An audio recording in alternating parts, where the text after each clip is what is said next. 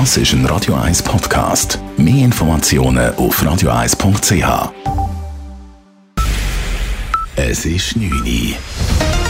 Radio 1, der Tag in 3 Minuten. Mit dem Simon Schaffer.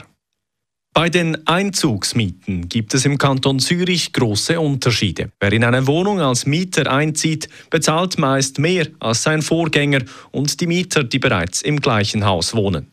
Der Kanton Zürich hat nun erhoben, wie hoch diese Unterschiede teils sind und da gebe es große Unterschiede, sagt Basil Schläpfer vom Statistischen Amt. So im Mittel zahlt ein bestehender Haushalt im Kanton Zürich für eine Vierzimmerwohnung netto 1840 Franken und die, die zwischen 2016 und 2020 eingezogen sind, zahlen für eine Vierzimmerwohnung 2110 Franken. Also etwa 270 Franken mehr. Gemäß dem Statistischen Amt sind die Unterschiede zwischen Bestandes- und Einzugsmieten in der Stadt Zürich am höchsten. Die russische Armee soll von morgen Mittag bis in die Nacht zum Sonntag eine Feuerpause einlegen. Das hat der russische Präsident Wladimir Putin angeordnet, wie die staatliche Nachrichtenagentur Interfax meldet. Der Grund dafür soll das russisch-orthodoxe Weihnachtsfest sein, das in den kommenden Tagen gefeiert wird. Die Bitte für eine russische Feuerpause soll vom orthodoxen Patriarchen Kirill an Wladimir Putin herangetragen worden sein. Die Ukraine sieht der angeblichen russischen Feuerpause kritisch entgegen. Ein Mitglied des ukrainischen Präsidentenbüros schrieb, es handle sich wohl um eine Falle. Die katholische Kirche hat in Rom Abschied vom verstorbenen emeritierten Papst Benedikt XVI. genommen.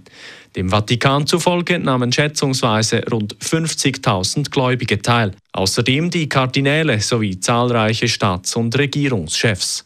Papst Franziskus hatte den Vorsitz über die Zeremonie.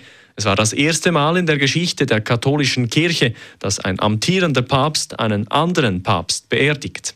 Unter Ausschluss der Öffentlichkeit wurde der frühere Papst danach im Petersdom beigesetzt. Er erhielt das frühere Grab seines Vorgängers Johannes Pauls II. in den Katakomben unter dem Vatikan. Der ehemalige Papst Benedikt war am vergangenen Samstag im Alter von 95 Jahren gestorben.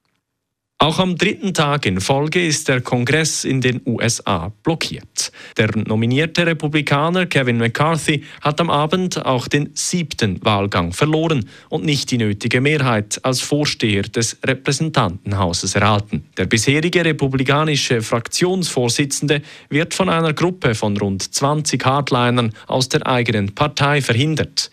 Die bisherigen Gegenkandidaten haben deutlich schlechtere Chancen und die Demokraten sind deutlich in der Minderheit.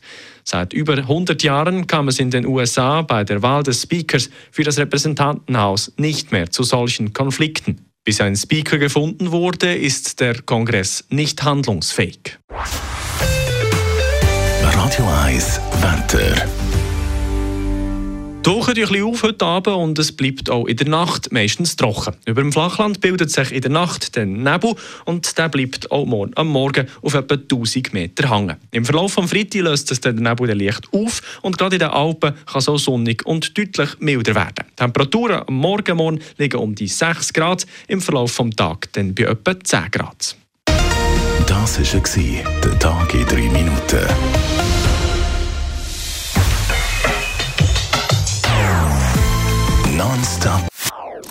Das ist ein Radio 1 Podcast. Mehr Informationen auf radio1.ch.